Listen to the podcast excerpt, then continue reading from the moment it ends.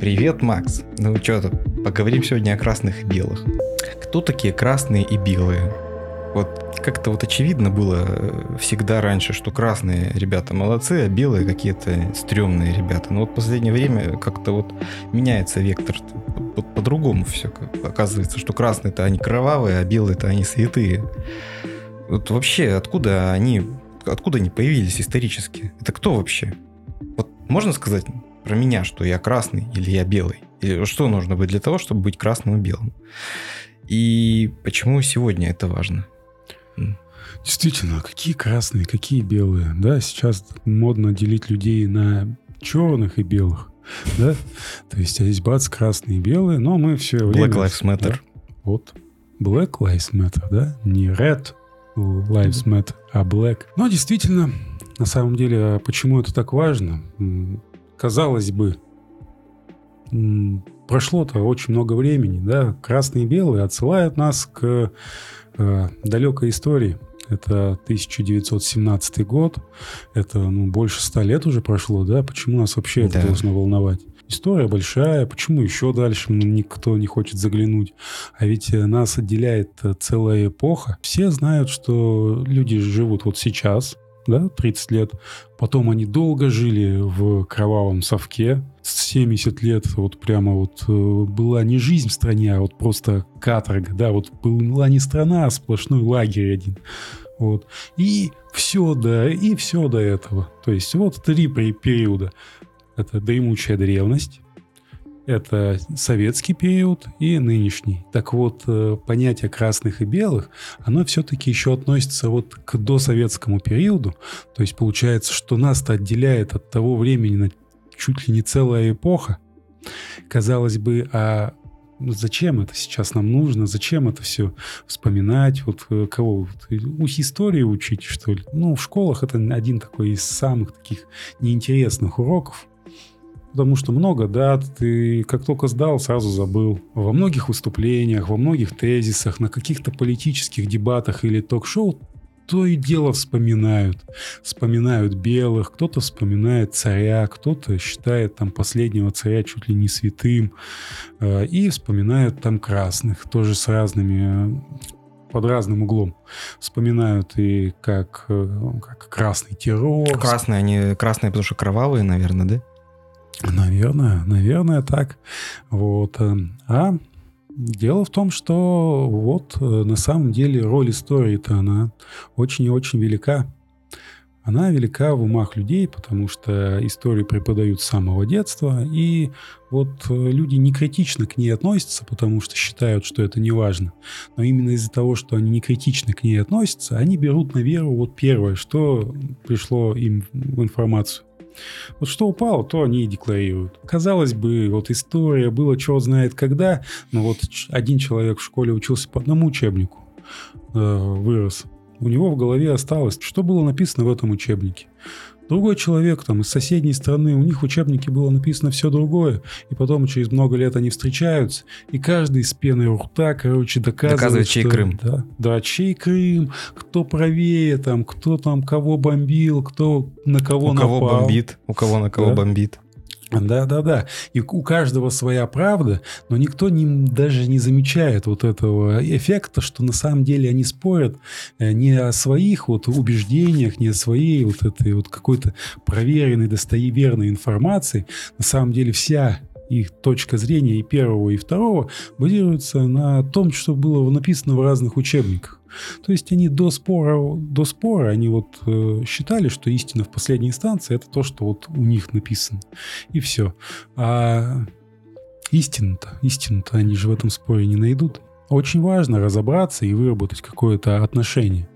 Ну, просто-напросто, потому что когда кто-то вспоминает о белых или о красных, э, нужно для себя просто понять, а, о чем он говорит и за что он агитирует. Вот это, кстати, ты правильно поставил задачу. Нужно разобраться и выработать какое-то отношение. Да, ну вот... Давай э, разбираться.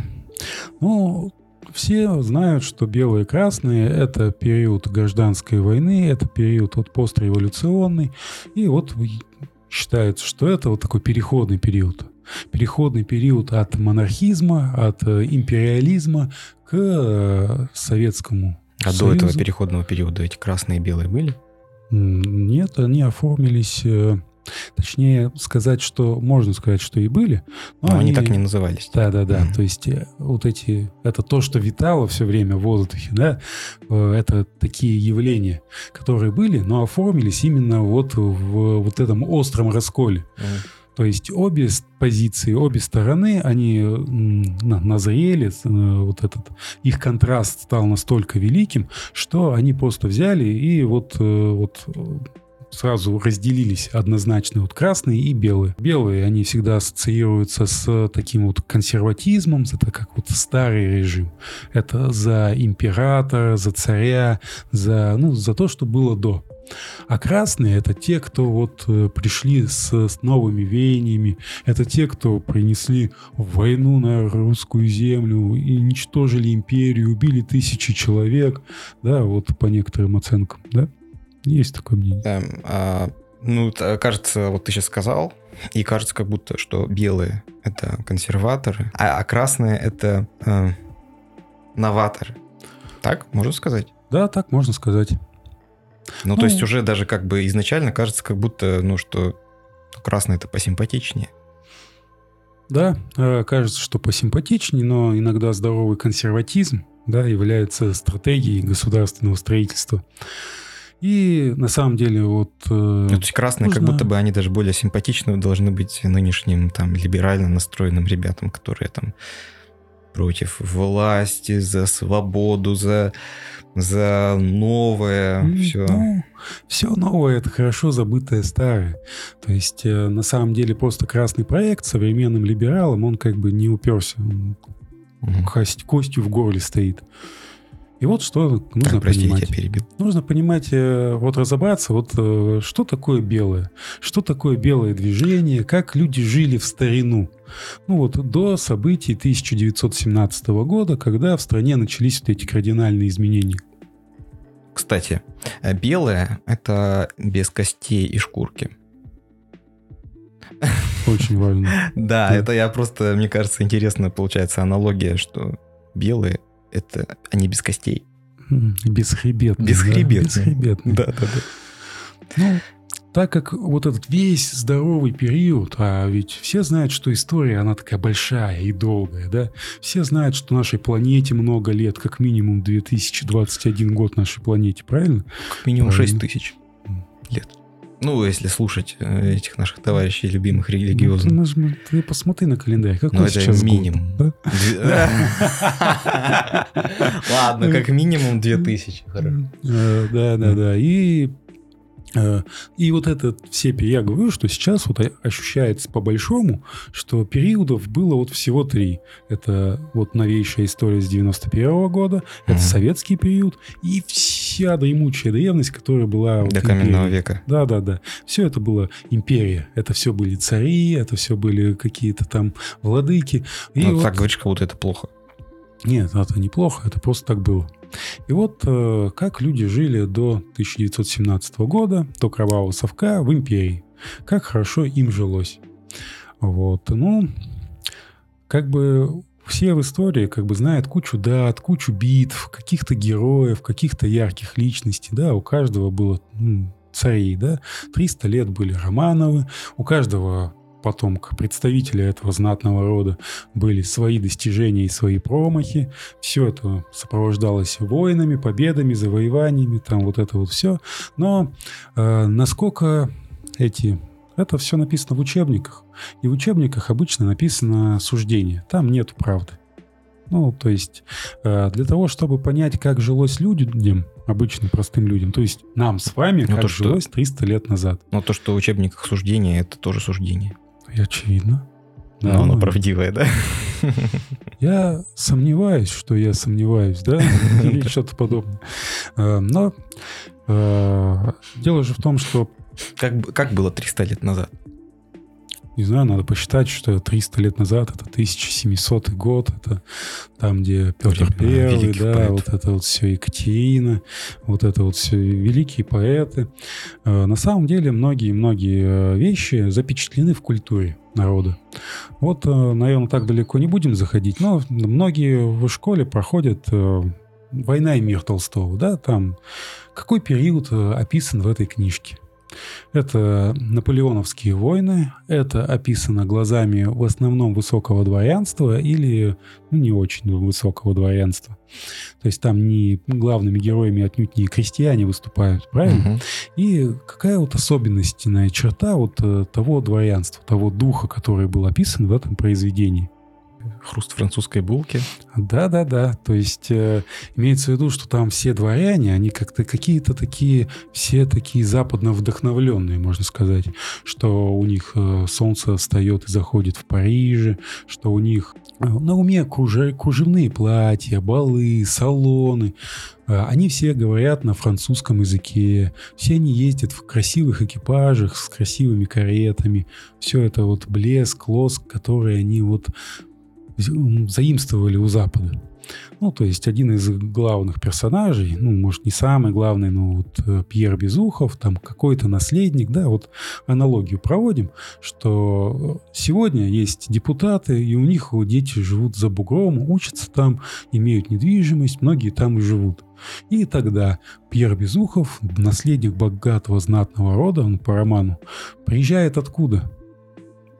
Он приезжает из э, Франции вот в эту Россию. У него его зовут Пьер, да, но он, получается, наследник э, Без российской э, какого дворянства.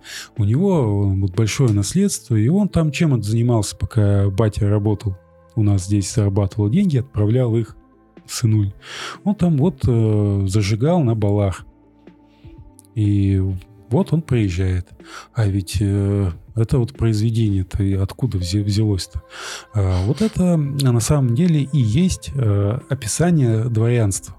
Оно было заворожено лоском э, западного мира, вот этого лоском западных вот этих столиц. У них были друзья и связи. Вот многие из них, вот раньше была такая салуны, клубы. Вот был такой английский клуб, там был еще какой-то французский клуб. Это такие шабыши, вот эта вот тусовка, где были балы, какие-то собрания, чаепитие, просто питие, вот это вот все. Вот это вот то, что... Распитие распитие того, что на косточках и без косточек, да, и все такое. То, что красное и то, что белое. Вот-вот. Ну, тогда говоришь, как будто это плохо. Заворожено лоском, ну, то есть они были заворожены успехом Запада, то есть, значит, у них было все плохо. Нет, это связано с тем, что куда они смотрели. И это как бы было видно еще и в том, в те решения, которые они привносили. Что-то мне это напоминает, заворожены жвачкой, джинсами были. Кока-колой. Кока-колой. Да-да-да, а все так и было. То есть на самом деле история это, это не как учитель, да, она, она как спираль. Она она как этот, э, как надзиратель, она mm. только спрашивает за невыученные уроки. И вот э, сейчас много аналогий. Вот что было в царское время, да, что сейчас, да, там вот эти вот чиновники, которые все, э, все пытаются купить на Западе. Себе жилье, образование детям, да, вот Пьер Безухов. И сейчас что мы имеем? То есть один в один. И завороженность, она сама по себе-то вот красивая. Я же не говорю, что красоты не было, что красота-то была. Просто на самом деле, а с какими мыслями и что доносилось до людей на вот этих собраниях? То есть на самом деле люди, которые смотрят э, на вот эту красоту, на лоск, они а по-особому относятся к носителям этой красоты. То есть к тем же французам, англичанам. И они готовы воспринимать советы от этих людей и взаимодействовать с ними. Воспринимать вот, советы. Воспринимать что мы советы. Уже, мы уже вперед немножко забежали. Да, да, да. Точно. А, в особом ключе. Это даже вот выразилось в, во многих э, не самых приятных обстоятельствах нашей истории.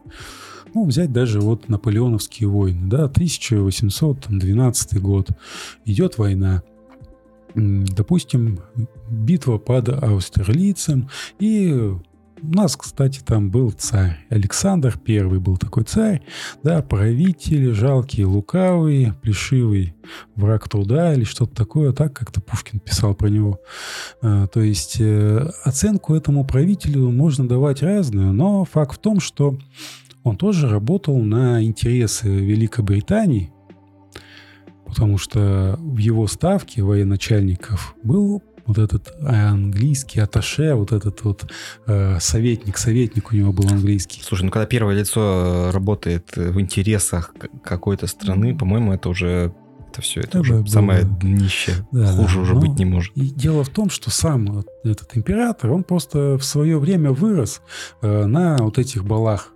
То есть, э, ну, вообще... То есть он был просто как бы с молокой матери, просто был да. воспитан да, напитан и ему вот этим. показывался этот лоск, он туда все смотрит, и ему там вещают. И вот э, на, компания Наполеона, она очень была похожа на, допустим, Вторую мировую войну, да, Великую Отечественную. Это как будто бы глобализация, то есть часть глобализации. Ну, то есть да. э, все уже все запутывается, мы запутываемся, все страны замешиваются друг в друге там. Э, то есть как будто бы это не, неизбежный естественный процесс есть неизбежный процесс а, по кооперациям и объединению какому-то, да, mm-hmm. но этот процесс, он носит субъективный характер. Ну, то есть, а как объединяемся? На каких условиях мы объединяемся? Это вопрос. То, что мы все равно как-то объединимся, это понятно. Но условия-то, кто будет играть какую скрипку, это еще вопрос договора. И кто на кого будет работать. Да. И вот э, Александр I командовал битвой под австралийцем. Была дислокация войск. Под э, чутким руководством и советами британского советника он э, руководит войсками. И у нас другой яркий представитель того времени, да, все знают маршала Кутузова. Вот все же, все знают, что великий человек, что он говорит, что дислокация такая не пойдет, так, дело, так дела не делаются, нужно сделать так, так, так. Но кого-то слушает Александр Первый. Он слушает англичанина, потому что кто может, это англичанин, мне что-то советует. И это же не в приказном порядке. Сегодня так же говорят. Да? Но просто вот этот советник, видать, просто вот симпатией пользовался у царя большей, поэтому было принято решение.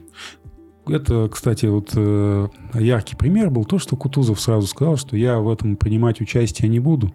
Там Александр ему говорит, мол, ты что, это ты всяких там турков бить-то ты гораздо, а когда вот повоевать надо, ты что, все, голову в песок, в снег решил закопать, как страус. Ну и тогда Кутузов говорит, ну, чтобы показать, что я не струсил, я буду принимать участие в битве как рядовой, то есть, но не как генерал. И он даже ранен был в этом бою и принимал участие. Но эту битву в пух и прах российские войска продули. И тогда Александр Первый сказал, вот сидея на глазах, вырывая волосы, короче, я никогда больше не буду воевать, руководить войсками, потому что, видать, это не мое. Ну, как бы, если бы сразу это он понял, то тогда бы сохранил кучу жизней, возможно, бы, что Наполеон дальше бы и не прошел никогда.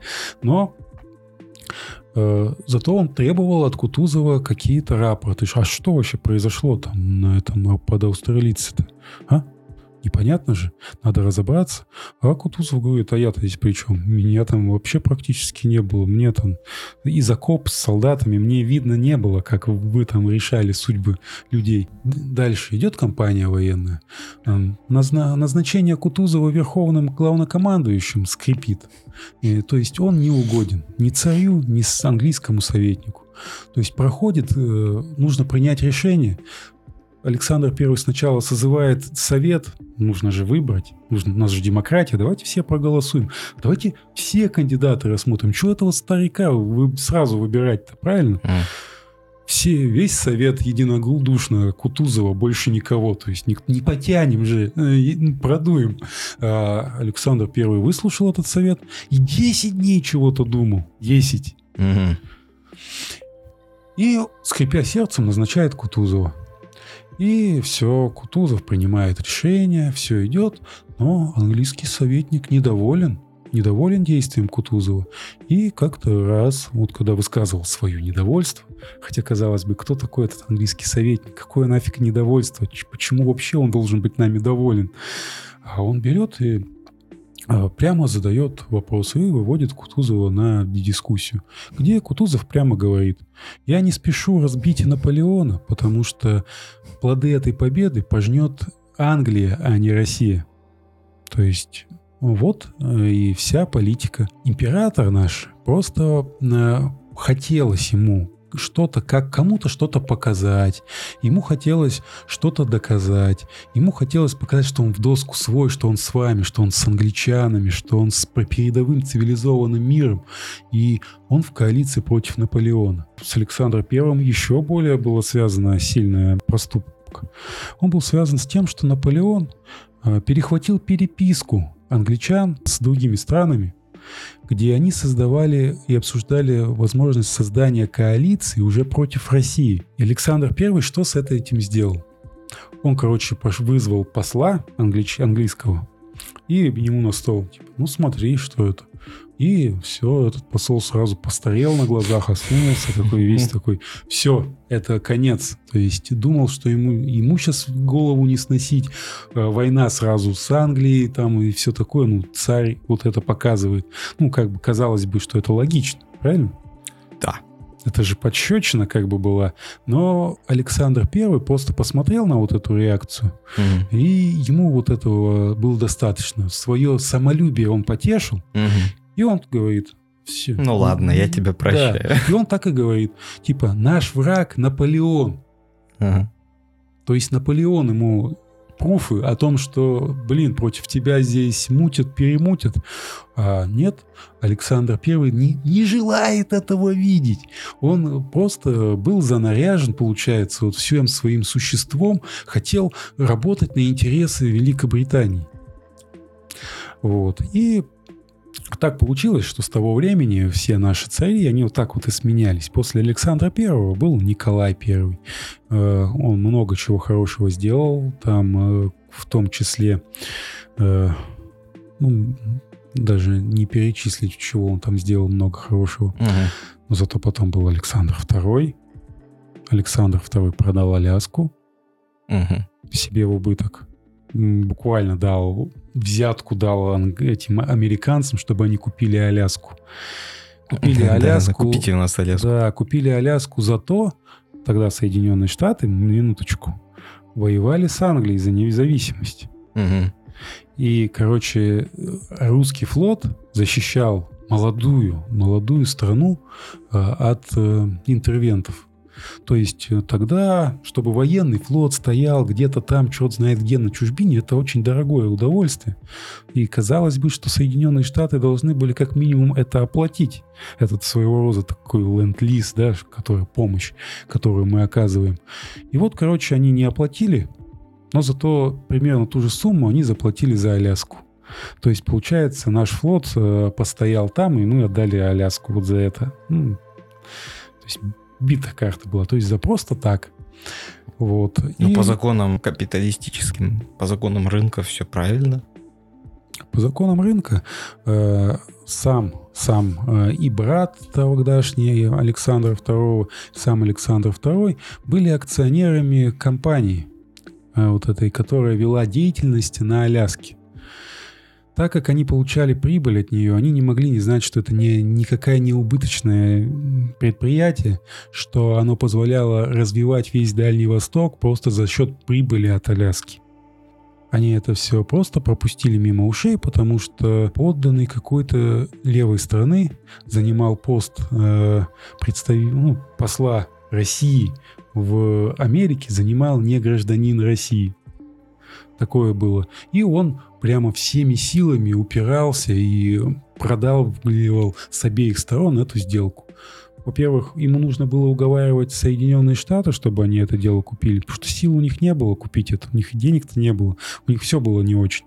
А и русские что-то не особо спешили э, расставаться с территориями. Пришлось, короче, уговаривать царя дать взятку с этим сенатором, чтобы они купили ее. Вот э, такой замечательный был Пролоббировали. Да. Потом вот Александр Третий дальше пошел. Он он много чего сделал в плане укрепления боеспособности армии. Вообще, как бы исторически сложилось, что э, вся новизна, все острие прогресса, оно начиналось с армии. То есть раньше высокотехнологичным было в первую очередь оружие, а потом уже все остальное. Угу. Но он там э, все равно пару косяков совершил. Один из них это циркуляр о кухаркиных детях. Это ограничил резко качество, без того не очень высокое качество управления, вот ограничив социальные лифты. В то время они работали. Они работали как? Что, э, допустим, в армии люди могли сделать карьеру. То есть человек, который показал себя в бою, показал себя как кто может быть сержантом, потом кто старшиной, кого могут офицерскую должность предложить, он как бы мог стать офицером. Есть такая байка, что вот Суворов прошел путь от рядового до маршала-генерала. И вот это, в принципе, было возможно. То есть социальные лифты как-то работали, и э, люди просто рабочие люди, которые ответственно подходили к своему делу, они попадали в государственный аппарат, поэтому были талантливые полководцы, были талантливые генералы. Главное, артиллерийское управление хорошо работало. Ну, оно связано с тем, что артиллерия — это сложная была вещь и в использовании, и в э, производстве. Поэтому там нужна была, чтобы кадры были. Поэтому там все работало. Но многое дворянство, многие вот эти, эти те, кто владели средствами производства, они как работали -то? Они вот они на, на балах же работали. Они мало занимались устойчивостью государства. Они любили делать заказы у западных компаний, потому что у западных компаний оно же все блестит. У них же там все такое классное, а у нас все деревянное. Дай-ка я форсану, во-первых, и с друзьями своими сближусь, и куплю что-то годное. И вот иногда даже наши императоры объявляли войну странам, у которых мы покупали боеприпасы, селитру для пороха или еще чего-то. То есть э, мы воевали с ними, а потом оказывалось, что воевать нечем. Как так? Вот. И после того, как Александр III еще и образование обрубил, то есть социальные лифты стали совсем плохо работать, там осталась вот эта вот прогнившая прогнившая вот эта вот верхушка, вот эта вот закостенелая, западно ориентированная, вот эта прослойка дворянства, бояре, бояре остались. И что произошло? Э, все начало сыпаться. Э, началась, проиграли русско-японскую войну. Ну, нужна была маленькая победоносная война. Ну, как царь подумал, что мы же Россия, а там Япония. Как мы могли продуть? Смог, смог, да, на слабо. Э, потом, начали, когда... unlocked. Когда началась война, допустим, э, Первая мировая война же началась. Так. В 2014 году. И там появились кадровые проблемы. Можно вот. сказать, что она была причиной революции? Да. Ну, там все назрело. То есть в эту войну вот в полный рост стали все проблемы. Вот даже вот кадровый вопрос стал. Вот э, для того, чтобы производить качественное оружие на станках и вообще на производстве нужны кадры. Но чтобы потом на войне кто-то использовал это оружие, тоже нужны кадры. И поэтому mm-hmm. с заводов стали призывать людей в армию, ну, чтобы кто-то обслуживал это дело, потому что никуда не годится. Но когда на заводах перестали квалифицированные кадры приходить, стало хуже оружие. То есть... Э, как странно. То есть вот это вот главное, вот это артиллерийское управление, оно вот прямо вот говорило, что кадровый вопрос стоит очень-очень остро. То есть там много брака, текучка кадров, она вот прямо ее надо останавливать, нужны специалисты. А фронту тоже нужны специалисты. А почему нет специалистов-то? Возвращаемся к Александру Третьему и к циркуляру о Кухайкиных детях. Откуда? Угу. А армия какая была? На момент э, войны там э, в армии э, не все офицеры были грамотные. Было много полуграмотных, которые примерно могли написать свою фамилию разве что. Остальные вообще крестиком расписывались в документах. Вот, вот так было. И вот этот кадровый вопрос, он вот об, все вот проблемы, они обостряются во время какого-то кризиса. Война, до этого была война, продули. Сейчас война, дуем и все такое. И здесь вот э, Николай II. Ну, череда просто перепрыгнули. И Николай II как раз не тот царь, который мог бы вытащить. Это как раз тот, ну вот, говорю, что менялись. Александр I слил, Николай I ничего так. Это концепция ТикТок. Да-да-да. Да-да-да. Тик-ток, тик-ток. Откуда вот... это? Интел-то стырил. Вот. Ну, а говорят, в России поучиться нечем. Есть почему поучиться в России. И вот получается, что Николай II, он так-то очень плохо себя зарекомендовал. Даже когда в 1915 году французы, они так-то насмотрелись на опыт Великобритании и не хотели воевать сами. У Великобритании был опыт войны с аборигенами с помощью аборигенов. Ну, Великобритания это же империя, над которой не заходит солнце, то есть великая колониальная держава. В смысле, разделяй властвуй, что ли? Ну да. Mm. То есть она воевала всегда э, чужими руками. То есть в, в ее войсках всегда были наборы в ее колониях. То есть сами англичане не стремились умереть на поле брани-то. И французы, насмотревшись на это дело, тоже как бы из своих колоний подтянули. Но вот война идет, идет, идет, идет, и людей не хватает. Все, негры в Африке кончились. И говорят французы, типа, мол, эй, царь, а дай-ка нам 400 тысяч русских мужиков.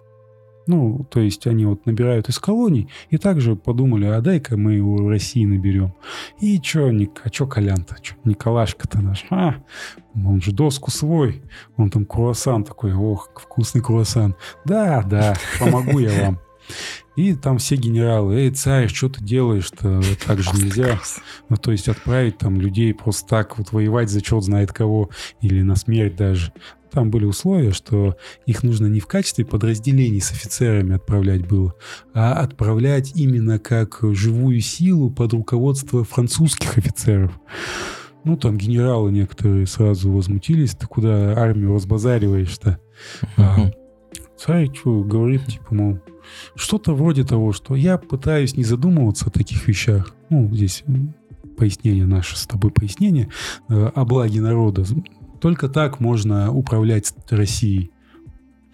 Ну и все. Здесь он, короче, вот расписался в том, что он, ну какой он государь, император, о чем он, чем он вообще занимается. У него в голове ветер. То есть ни о каком управлении и качестве не приходилось думать. Ситуация такова, mm-hmm. что качество управления в царской России было очень низкое. Все были западно ориентированы и занаряжены. И все отдавали на откуп. У Запада все купить хотели за богатство. Ну, то есть э, такой скандал, типа, мол, у Попова кто изобрел радио? Да, все знаем, мы, мы же патриоты, мы все знаем, что радио изобрел Попов первое. Угу. Но был же какой-то макароник, который хотел патент, патент оформить хотел. Попов изобрел его еще в 1899 или 96 году. Российская империя не воспользовалась этим преимуществом. То есть оно никак не поддержало, не, в, не вложилось в производство и что-то подобное. И они бы просто заказывали это у, э, у макаронников этих и заказывали бы радио, у которых патент был. Потому что все заказывали там. Железные дороги нам строили. Ну, вот все вот такие разные, которые надо перестраивать, они не работают. Узкоколейные. Узкоколейные. Вообще, капец, как они Кто вообще ездит на узкоколейных дорогах? Вот. И здесь такая же ситуация. И Пиши, и вот э, а кто отстоял от радио? Радио отстояли уже другие люди. То есть э, одном из первых достижений советской власти было э, повсеместное распространение радио. Вот. Поэтому здесь мы уже поняли, кто такие белые. Белые — это вот старая школа. Это те, кто привыкли думать вот в этом ключе, что есть царь-батюшка, который никакой не батюшка, а просто хрен с горы, который только и думает, как отправить людей умирать э, за интересы там какого-то, каких-то других людей. Это вот, это э, разделение на очень богатых элит и немощь, ну вот буквально нищих крестьян. То есть вот они, эти люди. Это белые, это представители офицерства, дворянства. Это те, кто едят круассаны и думают э, о стране как об источнике вот каких-то доходов, то, что позволит им красиво жить. Это консерваторы, которые, вот, которые листают западные журналы в поисках вот новизны. Новый iPhone у них вышел, да, ну тогда не iPhone, что-то другое. Они смотрят за модой, они покупают себе вот эти вот всякие Шанель, не Шанель, вот это вот все. Макинтош. Вот, да. Это белый, вот он белый проект. Это цари, которые слушают советы, принимают решения. Это целые Э, все, весь аппарат, который смотрит туда, вот он белый проект, вот он то, что было до Советского Союза. Что произошло в октябре 1917 года? Э, впервые появилась альтернатива. Появилась красный проект, так скажем. Ну, то есть все, что было до, можно э, характеризовать белый проект. А все, что в этом э, время происходило что-то новое, это уже как-то то, что было исключением, что не укладывалось. Да, оно тоже подходило под какую-то альтернативу, но она не была так сформирована. Угу. Ну, то есть нельзя сказать, что красные и белые это были два сформированных течения. Можно сказать, что красное это было новое сформированное течение, а белое это были просто люди, которые по инерции двигались. Да, можно так сказать. Но просто вот, вот эта вот беловщина и красовщина, да, она как бы была и до 2017 года, потому что были люди, которые вот работали на интересы, и они были, прославились как инноваторы. Те, что предложили новый формат, новые дела. Вот Петр Первый много чего сделал для э, блага России, то есть много модернизировал, да, и он как бы не укладывается в э, других церков, которые были у нас. То есть э, Петр Первый, Александр Первый, вот небо и земля. Вот были какие-то вот сливатели, а вот весь позитив, он связан вот с чем-то, что не укладывается. Вот это, по сути, тоже какое-то движение по какому-то альтернативному пути, но тогда вот этот контраст, он и не было вот этого водораздела. А оформился он в период вот этого великого кризиса. Война, революция. А что принесли э, что произошло-то на самом деле? А то, что народ и многие люди в стране, они устали от этого дела, от беспредела. Они решили, что э, все, нужна какая-то другая идея. И эта идея пришла. Как раньше? Совсем в старину, там, в наполеоновские войны идеи не было. Вот если совсем в древность уходить, э, был Древний Египет. В Древнем Египте были фараоны. Были фараоны и, рабы, и его рабы, других не было. И э, там часто были революции на фоне того, что не урожай, Нил не разлился или разлился неправильно. А кто виноват? Богопомазанник. Богоподмазанник, фараон виноват. Плохо он помазал да, и поэтому... Божественная мать. Так как рабов-то много, то есть это связь много к одному, они просто приходили на свои какие-то виллы, не знаю, что у них там было вместо вилл, поднимали фараона, и египетские революции часто, ну, победы они завершались. Просто у египтян не было идей, не было идеи, которые бы можно было применить в жизнь. Они просто не знали, как жить по-другому. И что они делали? Что бы ты сделал? После того, как сверг кого-то? Ну, вот фараона ты А, другого бы поставил. Другого бы поставил. Вот они так и делали.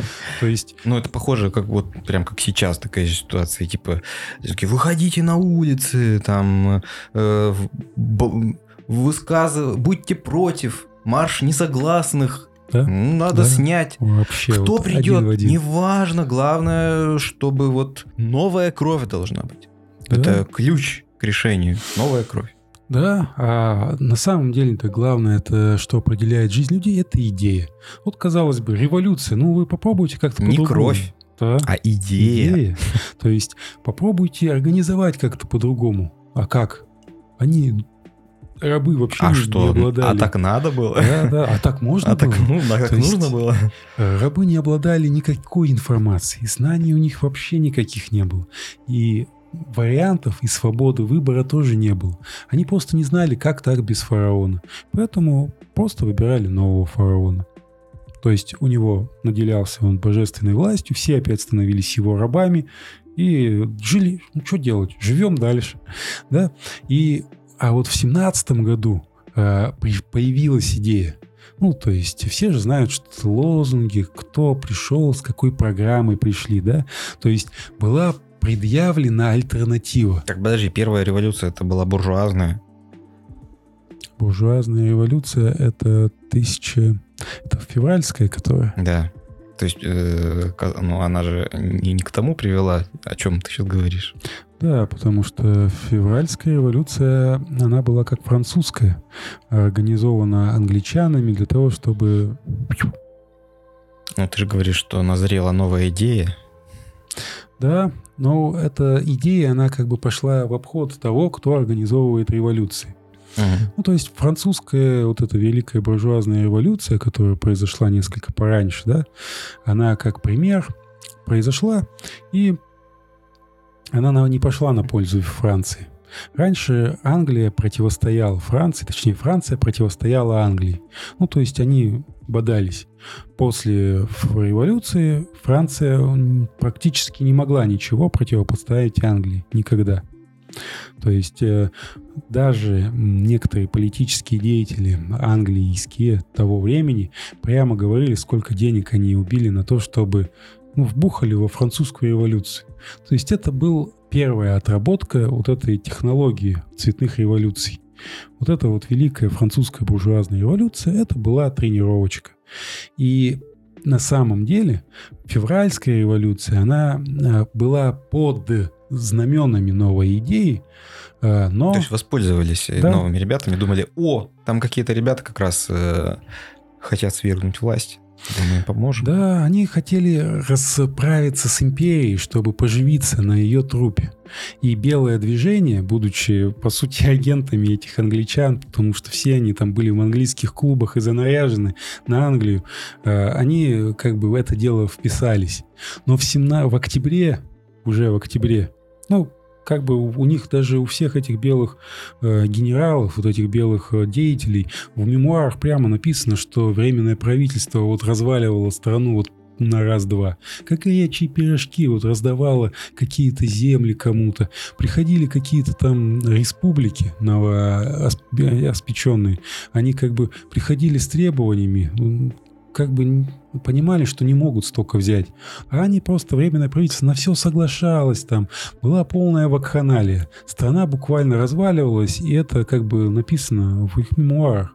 Вообще тогда почему-то было модно, что вот как в игрушках компьютерных, да, если есть злодей, то мы обязательно найдем его дневник, да, как еще и сюжеты, его мотивы объяснять. И почему у всех злодеев в компьютерных играх должен быть дневник, да? Э, то есть очень подозрительно. Но тогда была такая мода писать мемуары, писать, вести дневники. И реально можно найти мемуары вот белогвардейцев, людей, которые занимали разные посты в этом движении. И они говорят, что России, скорее всего, уже не будет. И они все как один э, текли, ну, ничего не могли сделать. Они вот э, вписались в это дело, а страну потеряли они ее. Вот. Но э, в октябре, как Ленин сказал, что есть такая партия, да, большевики. Большевики принес... вцепились в идею, вот с которой была совершена революция, которая, но не формально, а с толком, с чувством, с расстановкой, да, вот, то есть они взяли и вытащили так сказать, на себе. То есть они не, вот эту вот идею они взяли и начали организовывать жизнь людей совершенно иначе. И это, допустим, э, видно, видно даже вот по кадровой политике белых, белых генералов и кадровой политике вот Красной армии, большевиков. То есть э, э, в белой армии все максимально были напыщенными, злыми, подозрительными. То есть они, ну вот, э, они считали себя элитой, они считали себя дворянами, и дворяне, вот они вели себя вот с другими людьми, как с холопами. Ну вот, вот просто вот на изи. Был такой пример, что приходит в белую армию вот генерал, вот типа, мол, вот я хочу, я хочу служить России, я хочу вот, э, я хочу не допустить развала с империей нашей, хочу помочь. Его, а ты откуда? А ты оттуда? А так там красный. А ты что там делал? А ты что да как? А ты точно не красный? Может, ты шпион? Может, ты шпик? Э, ты не смотри, главное, на мою футболку. Это так, это случайно.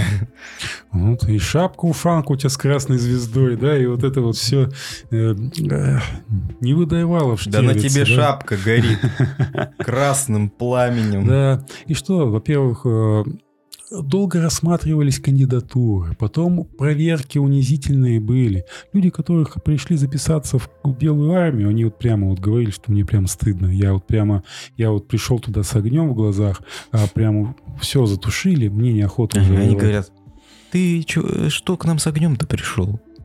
С красным-то. Mm-hmm. Ты вот, не туда вот. пришел, парень. И на самом-то деле э, вот генералов и вот этих офицеров часто принимали на службу с большим понижением. Были генералы, которые целый год служили в качестве рядовых. То есть проходили через какую-то унизительную процедуру. Ну, то есть... Когда красные, короче, Да. к белым приходили, да? Да, Им то есть... не э, доверяли. Имеется в виду, что вот сама эта уничижительная процедура, она говорит о том, что есть такое деление на элиту, на своих и чужих, да. Ну, вот они попри- привыкли ты- просто. Да, кажется. они так привыкли, и они также дела делали. А Да. время-то время-то уже упущено, время-то уже другое. Увы, есть, а есть же альтернатива. Так-то уже не модно Да, дела то есть делать. э, так было раньше, а теперь новая повестка дня, появилась альтернатива, новая идея. Красные, у них появляется институт э, комиссаров. У них появляются в армии вообще люди, которые направлены на вот эти, как у них сейчас есть даже э, должности армейские, вот политруки или вот э, заместители по работе с личным составом. То есть всем, со всем личным составом начали работать. То есть все, кто может помочь, помогайте. То есть э, были комиссары, которые вот э, объясняли все и следили за тем, чтобы никто не подрывной деятельностью не занимался. Поэтому, если красным удавалось э, переманить на свою сторону генерала, он был генералом, его опыт, его знания применялись в бою.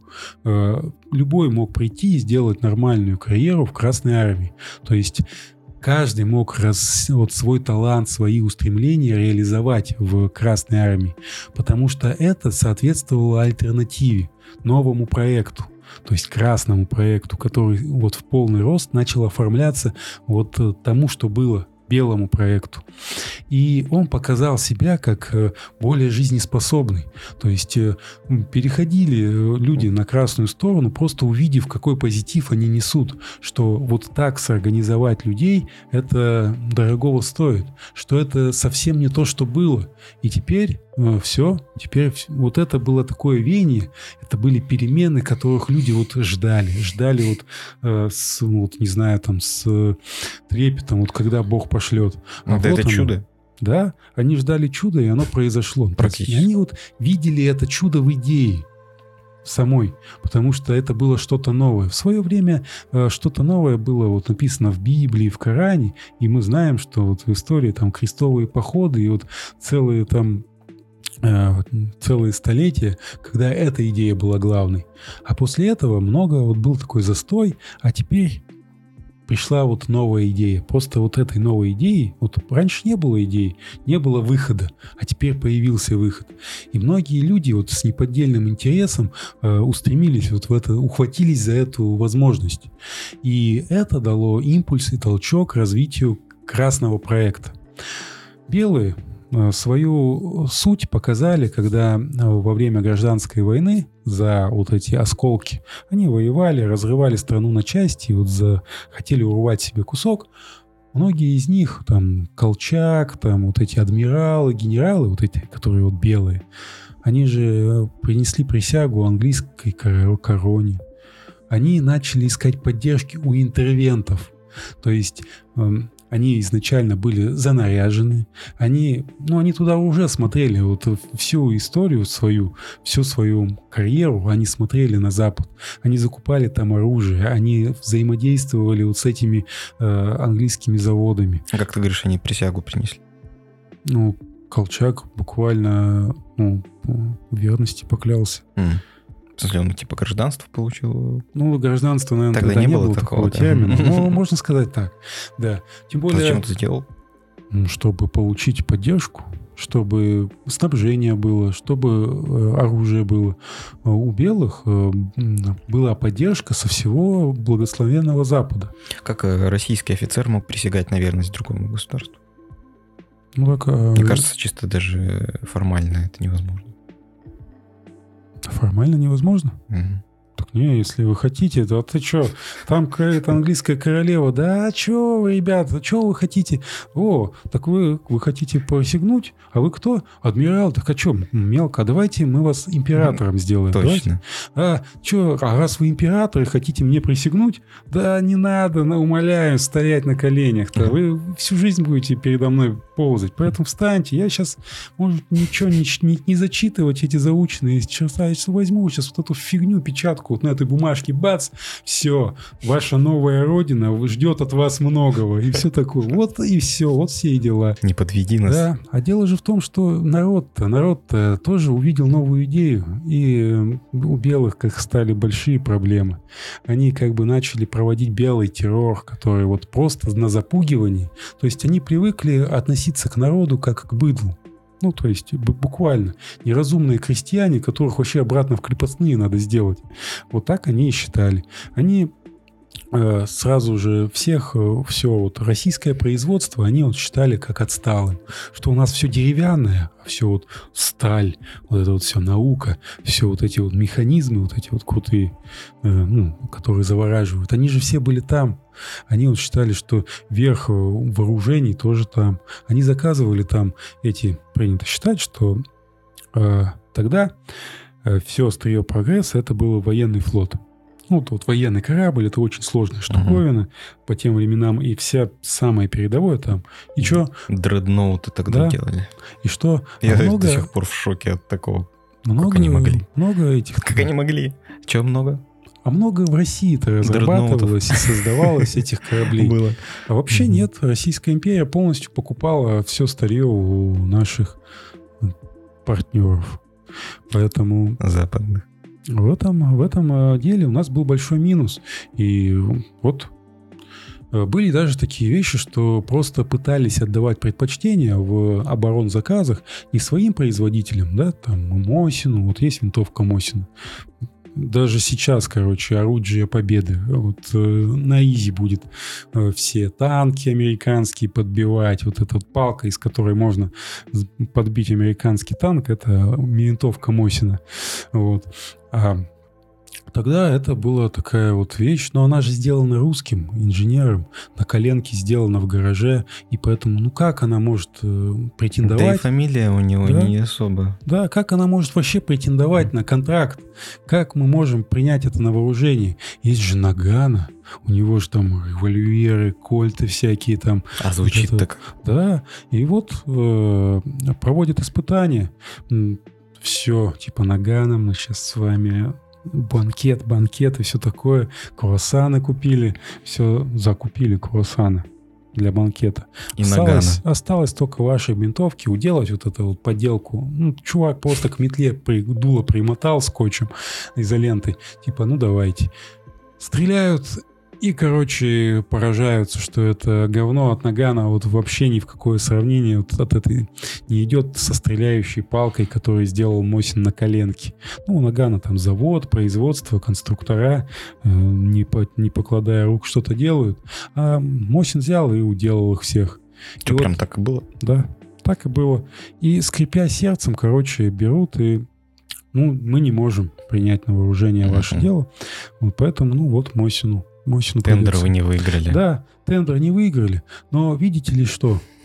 Э, история знает такой факт, что Нагана было выплатили, выплачено, компенсацию. выплатили компенсацию в сотнях тысяч рублей. Угу. Ну, это не современных рублей, которые там надо на 80 умножать.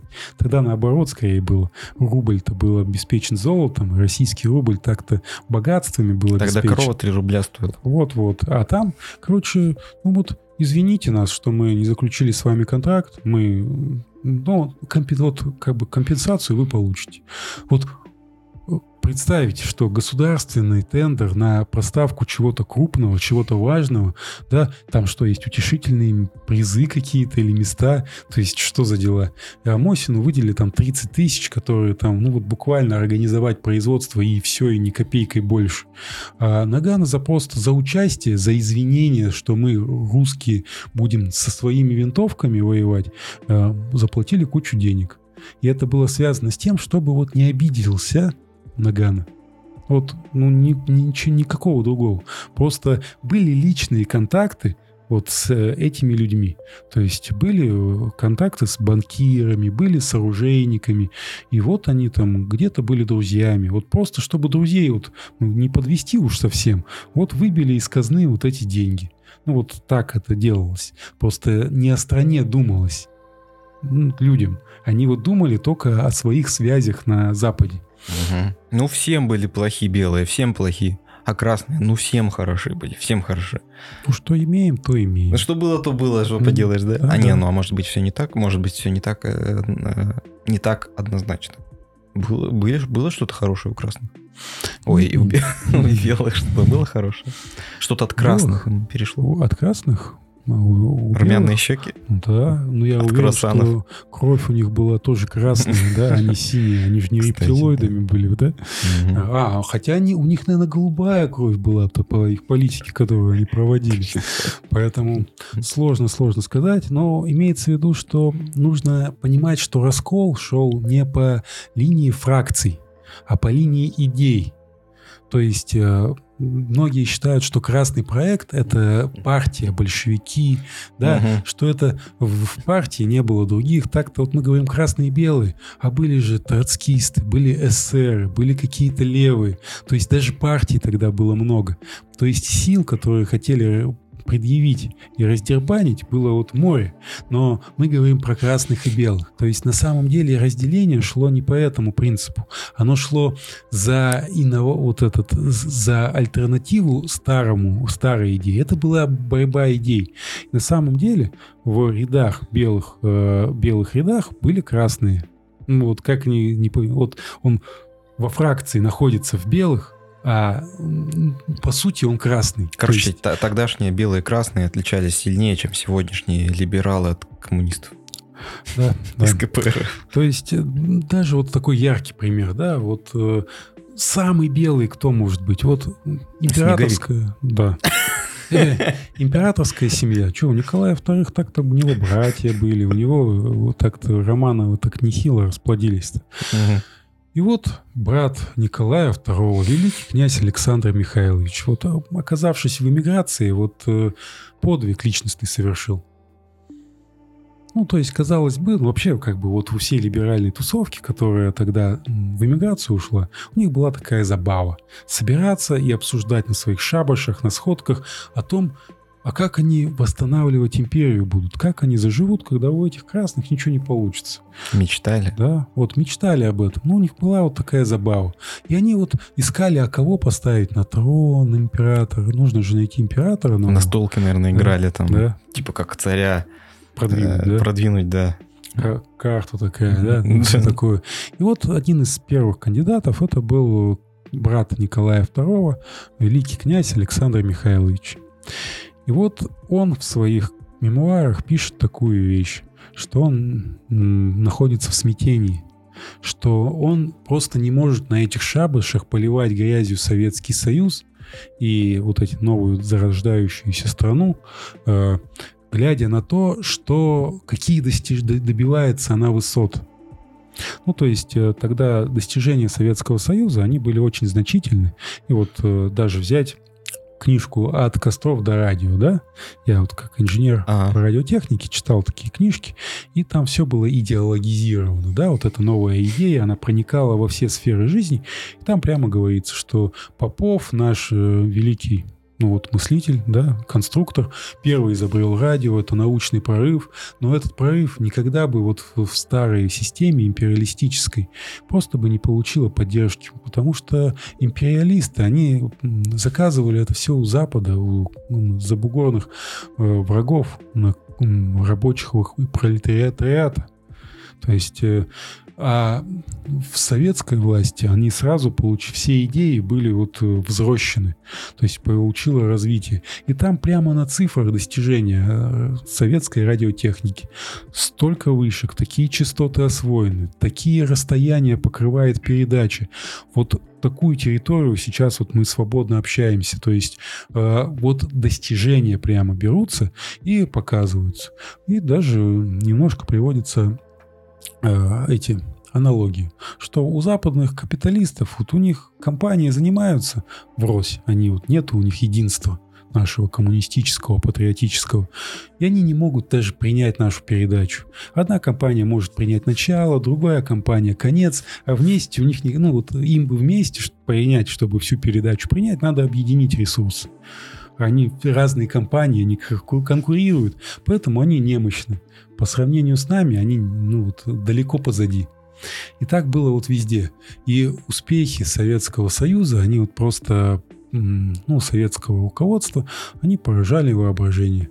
Ну вот, э, и Александр вот, Михайлович, он просто прямо, у него был такой вот депрессия у него была, что он не понимал, вот он, по ему все говорят, что эти люди страну, империю разрушили, они убили там кучу людей, они э, убили твою семью, по сути, брата твоего убили, ты должен ненавидеть люто этих красных, а он не мог. Он говорит, что я не могу радоваться каким-то недостаткам, недочетам или ошибкам. Я не могу радоваться, когда там какой-то неурожай и голод, потому что это Россия, это моя страна. Я не могу поддерживать как, знаете, какую-то агрессию в направлении, э, ну, против твоей страны. Угу. Я не могу. То есть так и сказал. И его просто перестали приглашать на это шабаши, потому что, блин, как-то стрёмно. На вечеринке. Да, да, да. Он говорил, что мне неинтересно, что кого они хотят поставить на несуществующий российский престол. Нету никакого больше престола. Потому что новая страна — это надолго. Он увидел этот позитив. Но не смог присоединиться к нему, но вот всей душой был за. Как-то раз его сын пришел с такого шабуша и говорит, ну что, отец, я, ну, меня повезли, меня, короче, императором назначили новым. Ну, все там, вот тут. Наверное, Александр Михайлович здесь сразу же такой, все, такой ремень такой снимает, типа, что, кого, кем тебя назначили, да? А, ну, то есть, раз отец не хочет, ну, у него же сын есть, правильно? И вот, как бы, э, такая ситуация была. Многие э, деятели, которые смогли это, принять новое руководство, они вернулись. Был, были целые генералы, которые ушли в эмиграцию, а потом вернулись и начали преподавать в э, высших военных учебных заведениях, то есть учить э, офицеров Красной Армии. То есть э, э, все есть позитив, вот новый подход, новая идея приняла. Но вот, получается, что Александр Михайлович-то был же в эмиграции, то есть формально он был с белыми, но душой он был с красным. Угу. И вот, вот эта идея и альтернатива выразилась в красных, просто в красном движении. На самом деле в партии, в этом, в самой партии, в самих советах был тоже раскол в них, в их рядах были белые. Те, кто пришли барствовать, те, кто считали себя выше других, и точно так же вот, ну, растлевались вот этими привилегиями, выбивали себе они считали, что воевали в гражданскую войну, революцию и потом в мировые войны.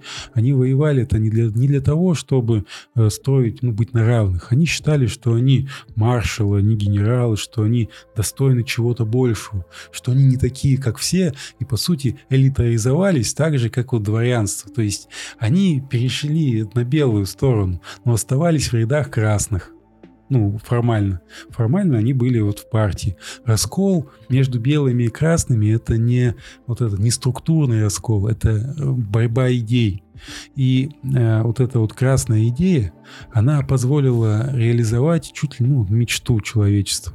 Она э, именно Советский Союз стал таким вот человеческим экспер, ну, экспериментом. До этого все было одинаково. Везде были монархии, везде были компании, все было плюс-минус однородное. И вот гуманизм зародился именно в Советском Союзе. Да, ограниченная рабочая неделя, выходные, всеобщее образование, планка всеобщего образования была э, задана Советским Союзом.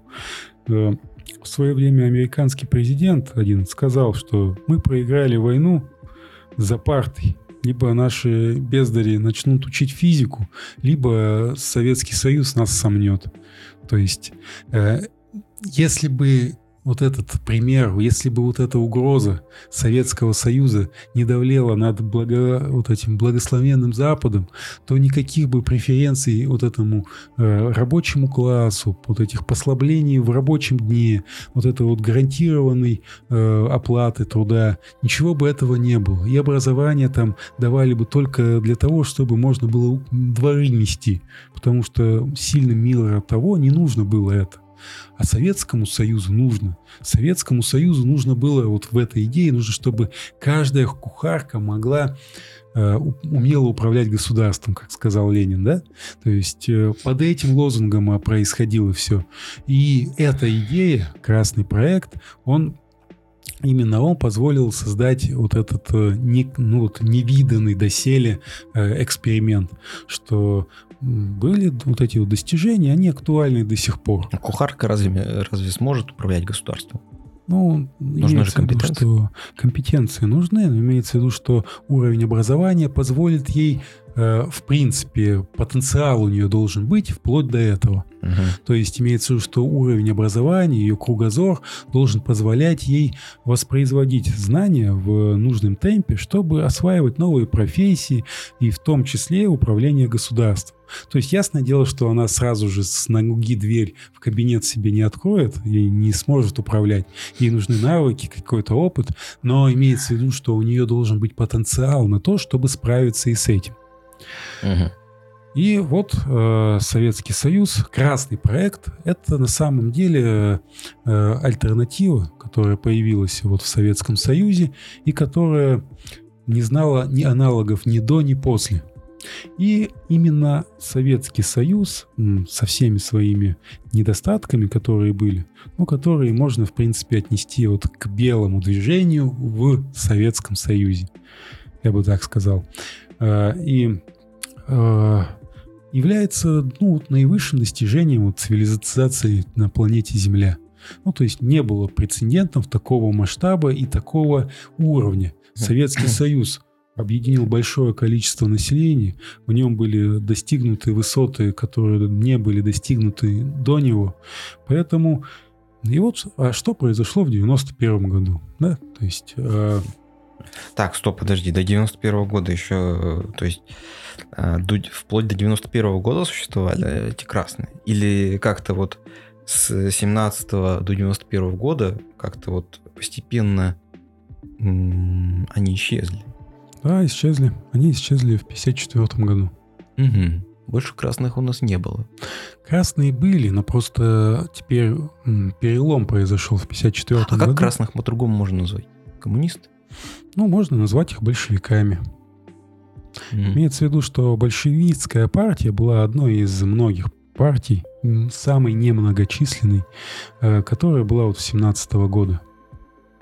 Вот можно сказать, что это вот они были носителями вот этой идеи.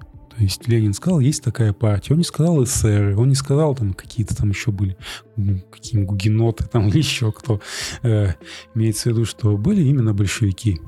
Э, после того, как они ну вот развили тему вот этого, запустили жернова, сразу эта малочисленная партия стала многочисленной. То есть туда проникли белое движение. И вот э, э, ситуация такова, что ну, по большому счету, вот первый же звоночек был, это вот Хрущев со своей речью, вот, э, развенчание культа Сталина, вот это вот все, как началось, так и началось все с, э, спускаться. А кровавый террор, ой, Красный террор. Красный террор? Ну, вот красный. Ты вот говоришь, они такие, значит, новаторы. А есть же вот красный террор. Красный террор стал следствием вот как раз вот этой внутрипартийной Внедренных борьбы. белых. Да.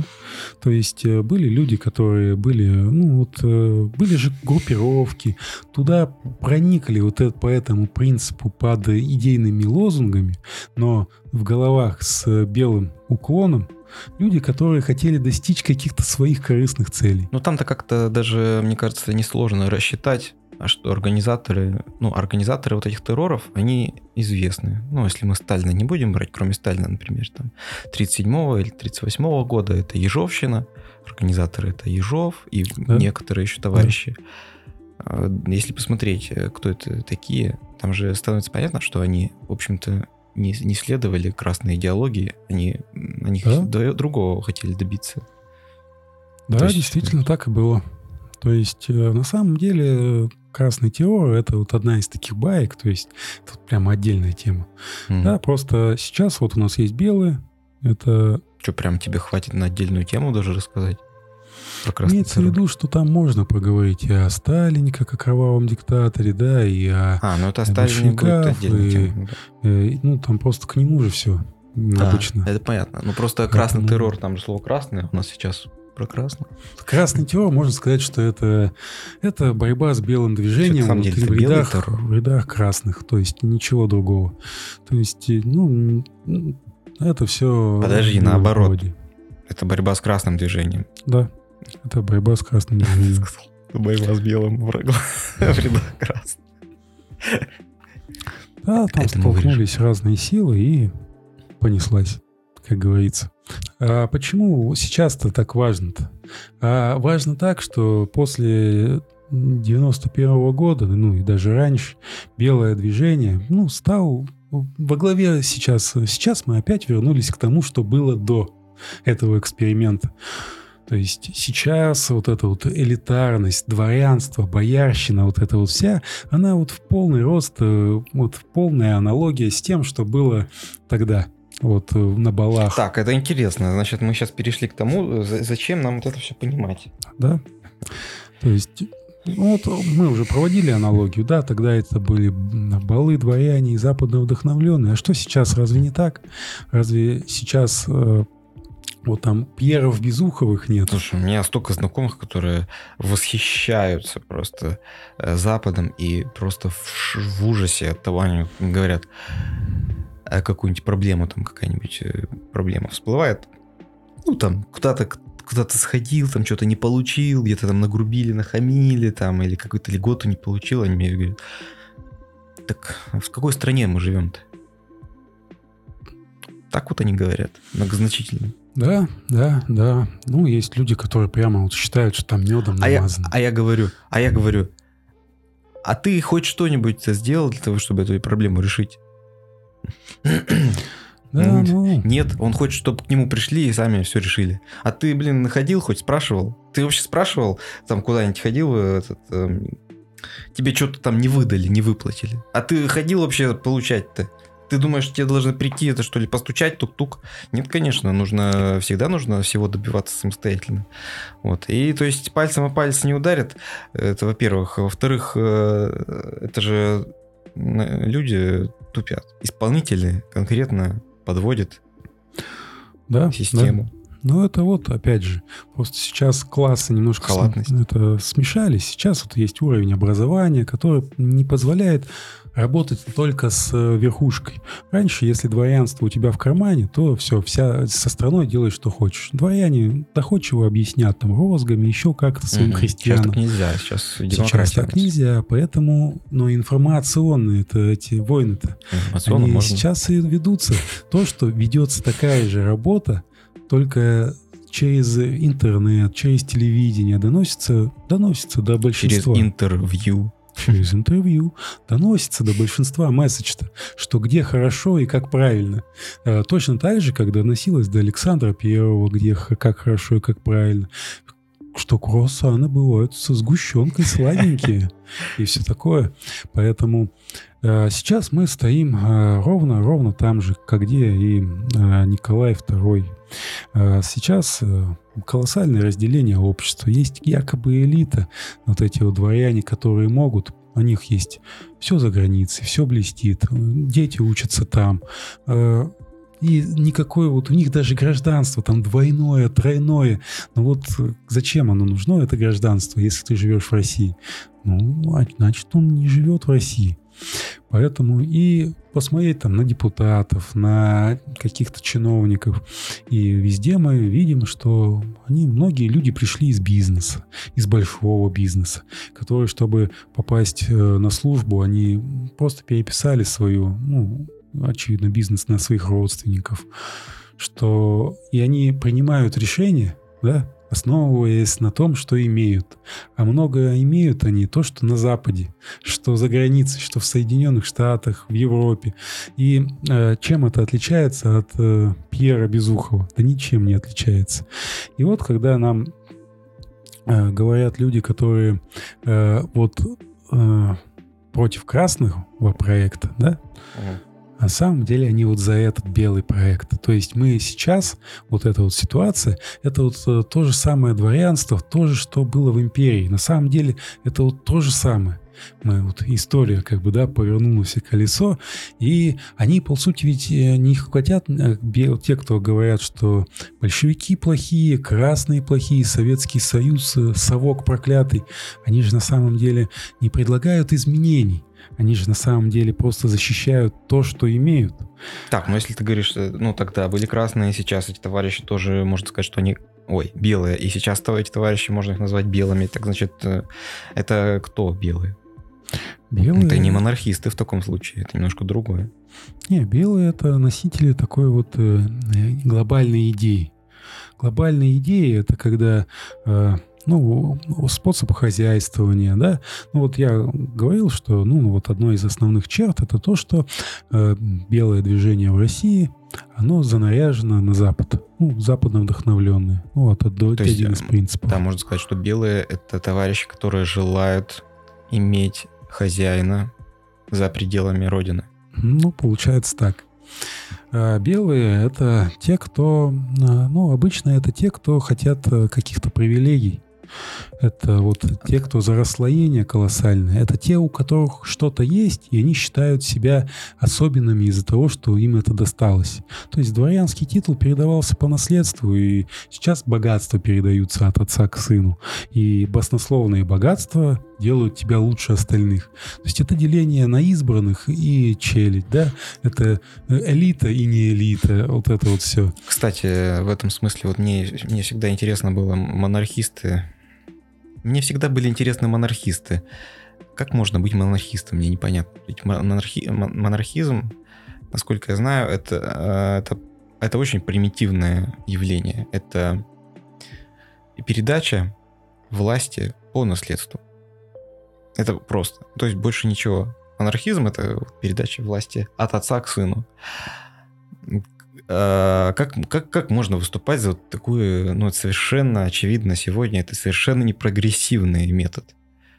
Ну, потому что как э, начальник, начальство, особенно первое лицо в стране, должно быть максимально грамотным, максимально удачным лицом. То есть его надо прям отбирать, подбирать, учить, воспитывать.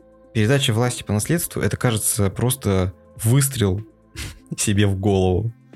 Вот такой вот сделать. Да? Вот.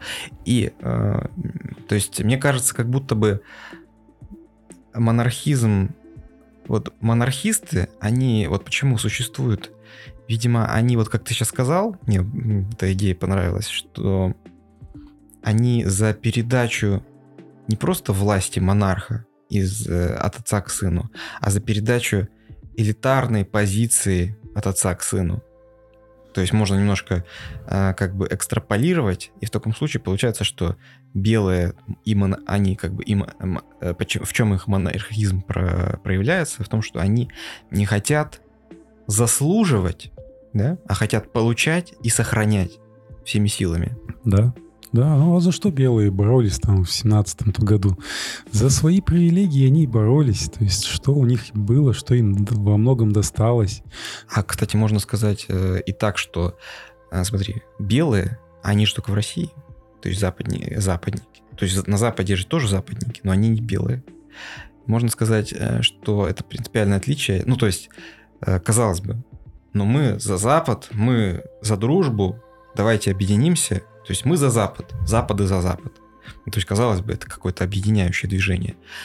А нет, белые — это товарищи из нашей страны, которые за Запад. И почему это принципиальное отличие от западников? Это от, от э, тех, кто живет на Западе. За, на Западе, mm. на Западе ребята а, почему-то хорошо живут. Потому что они пашут по 12 часов. Они живут в, более, в более жесткой... Сталина на них нет. Да, более жестком, э, более, на, на более жесткой законной, законодательной базе, на более жесткой налоговой базе. Ну, там та, тоже, например, вот ты ездишь по Лондону, как у всех красиво, или по Америке, как, какие красивые участки, травка подстрижена просто как на картинке. А ведь они не могут не стричь травку, потому что иначе будет жесткий штраф. У нас в России такого нет. У нас свобода в этом-то смысле однозначно. И им приходится работать, и они получают вот это все. А наши товарищи, которые туда смотрят, они, кажется, могут получить это все бесплатно. Просто приехав туда и вот, пожалуйста, ты как бы пользуешься, ты становишься частью той культуры, и в итоге, но ты не становишься частью той, той культуры, потому что как только ты туда попадаешь, оказывается, что тебе надо работать. Что тебе там не рады, да? Да, но, но они не переезжают же туда, потому что надо работать. Они остаются у нас и живут в нашей стране, и при этом э, восхищаются Западом. То есть вот, вот в чем проявляется вот эта как бы такая да, предательская если тема. Если бы они только восхищались Западом, они же еще недовольны всем здесь. Нет, им, я говорю, они восхищаются Западом недовольны здесь. И в итоге э, в чем проблема? В том, что эти товарищи, все, что они же живут в России, а, а в России же они не просто живут, а что-то делают. И вот эта их деятельность за счет их направленности антироссийской и носит, а, может носить антироссийский характер, разрушающий. То есть, типа, мы не можем туда попасть. Мы, нам тяжело, мы не хотим даже туда попасть, потому что, ну, может быть, все не будет не так хорошо. Но мы тогда хотя бы здесь нагадим. Вот почему, наверное, эти ребята. Белые. Белые не очень. Почему эти белые ребята не очень э, да? Ну... Просто я пытаюсь разобраться, нам нужно разобраться все-таки, что такое белое и красное, хорошо это или плохо сегодня есть ли эти белые красные, как их идентифицировать и кем нужно становиться. Молодому человеку, который смотрит сейчас этот ролик, школьнику, кем быть в этой жизни? Ну, белые это... Ну вот белые и красные это всегда это не по фракциям, да, это не как-то... По идее. А по идее. Дружить Есть... же надо с Западом. Надо, надо. это определенно. На каких условиях ну, надо с ним дружить? Просто те, кто белые, они западно вдохновленные. То есть это те, кто готовы к ногам Запада положить все богатства нашей страны, чтобы вот, ну, им же виднее, как правильно, правильно? То есть они готовы слепо разрушить страну, просто пытаясь угодить каким-то трендам, которые они там подсмотрели, советам, вычитанным в интернете, в журналах, на тусовках. У них же есть связи, у них же есть друзья, у них есть друзья в Голливуде. Кстати, у них есть возможность, видимо, угодить Западу и получить все-таки свое элитарное положение то есть, вот, как ты вот, говоришь... Это и дело в том, что их вот, они цепляются за возможность угодить Западу, да? А Запад Слушай, похвалит. Да, и вот и похвала хвалит. Запада, вот, они, вот для них это вот сама цель, для них это бесценно. Как будто это создает иллюзию, что они вливаются в дружную европейскую семью. То есть, а европейцы, вот если посмотреть с другой точки зрения, получается, что европейцы просто, ну, в наглую просто обдирают Россию, а эти, ну, а эти только и А рады. кто такой Запад? Кто такой Запад? Да. Давай да. уточним. Ну, это эти наши заокеанские партнеры. Заокеанские. А Европа это не Запад? Европа тоже. Ну, Европа тоже Запад. Имеется в виду, что есть с той стороны сила, которая постоянно хочет что-то поиметь с Россией. Ну вот. Э... А как давай определим, сколько вообще этих сил? Сил. Вот есть Запад, есть Восток. Угу. Что есть еще? Африка. Есть а. мы, славяне, Ага. А, нет, не славяне. Как это сказать? Русские? Русские. Ну, в смысле, те товарищи, которые и ближний... А, ближний, вот, ближний Запад. Ближний а, Ближний Запад. Восток. Это наши угу. эти бывшие, которые Азербайджан, вот это все, да? Угу. И кто еще есть? Но Запад — это Европа и Америка. Да, да, Европа и Америка. Вообще, на самом деле, Запад и... Но они дружно... Они дружно друж... идут, потому против... что у них есть вот эта общность. У них есть своя идея. То есть белые и красные — это как бы наша тема. На самом деле они тоже про белые. И у них есть вот эта идея, вот, вот это вот э, дворянство и крестьянство, да, это... Круассаны. Это, да. А это чем отличается, допустим, этот э, сюзерен от колонии? Ну вот это же, это же модель. То есть на самом деле э, сейчас вот Запад это вот как раз э, вот эти вот, ну можно сказать, что это такое вот э, ядро белого движения. Здесь у нас оно принимает такую форму в виде наших либералов. А, а там у них основная идея. Это есть избранные, есть подчиненные. Про либералов тоже еще поговорим. Да, есть вот эти сильные, есть слабые, есть старший брат, а есть младший брат, да, которого там обижают. И там вот э, есть вот этот диктат силы, да, есть вот это вот э, какая-то агрессия, да, ну вот буквальная агрессия, там все, все они любят бомби, бомбить, они э, навязывают э, условия, неприемлемые другим странам. Ну вот это вот э, отношение вот э, этого сюзерена с колониями. То есть они хотят получать со всего мира. Ну, и вот это вот те, кто пытаются это делать, входят в дружную семью вот этого коллективного Запада и являются вот этим Западом. И вот э, на самом деле, вот даже если брать это тоже не объединение. В Европейском Союзе вот тоже есть как бы свой Запад и свой Восток. Ну, потому что есть страны, которые не входят в вот это золотое кольцо, грубо говоря, э, благословенного Запада, которые вынуждены, вынуждены подчиняться. То есть у них нет своей устойчивости экономической, у них ничего не развивается, нету работы, нету перспектив. Они вот живут на какие-то дотации. И за эти дотации они тянут вверх руку на всех собраниях, в которых участвуют, исполняя вот эту волю вот этих, тех, кто реально представляют вот эту западную коалицию. А очень немногие страны там имеют какой-то вес. Ну, это вот Соединенные Штаты Америки, Великобритания, да, то есть она ну, везде, в каждой бочке затычка это Великобритания достало уже всех. Вот. В какой-то степени там локомотивом является там Германия, ну Франция большая страна, все остальные уже в меньшей степени, и там есть целая россыпь стран, которые, ну, вообще, чем они занимаются и чем живут, это, мягко говоря, непонятно. Им даже запретили чем-то заниматься. Закрыты предприятия, которые построил там Советский Союз, закрыты атомные электростанции. То есть они в полной зависимости и сидят, не рыпаются просто массу создают, то есть единым фронтом голосуют. Туда, товарищи. Вот. И э, это, вот, это коллективный Запад. Это некоторая идея мироустройства, которая, в принципе, уже очень старая. И вот белые в нашей стране — это те, которые туда лезут вот в эту идею, хотят в эту идею залезть и перенести ее на себя, но ее никто не позволит в клуб их не примут. Их примут в периферию, которую Обслуживающий надо... сервисный да, персонал. Да, которую надо доить. Да, это наша корова, и мы ее доим.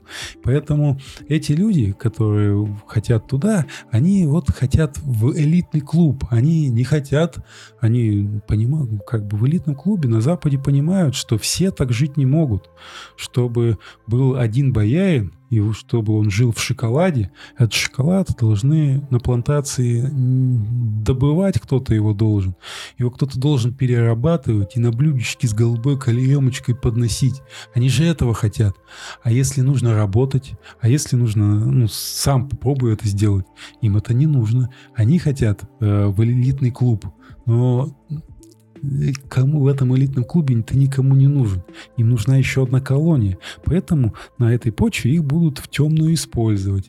То есть э, каждая уступка будет э, поощряться золотым клубом, типа, мол, вот, вот это по-нашенски, вот это, вот это прогрессивно, mm. это демократично.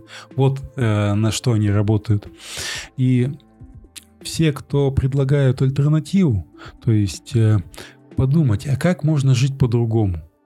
Как можно организовать жизнь ну, вот более грамотно, более устойчиво, чтобы были учтены интересы, ну, хоть не, не элиты, не горстки какой-то золотого миллиарда, да, или миллиона даже, а интересы широкого класса людей или вообще всех людей.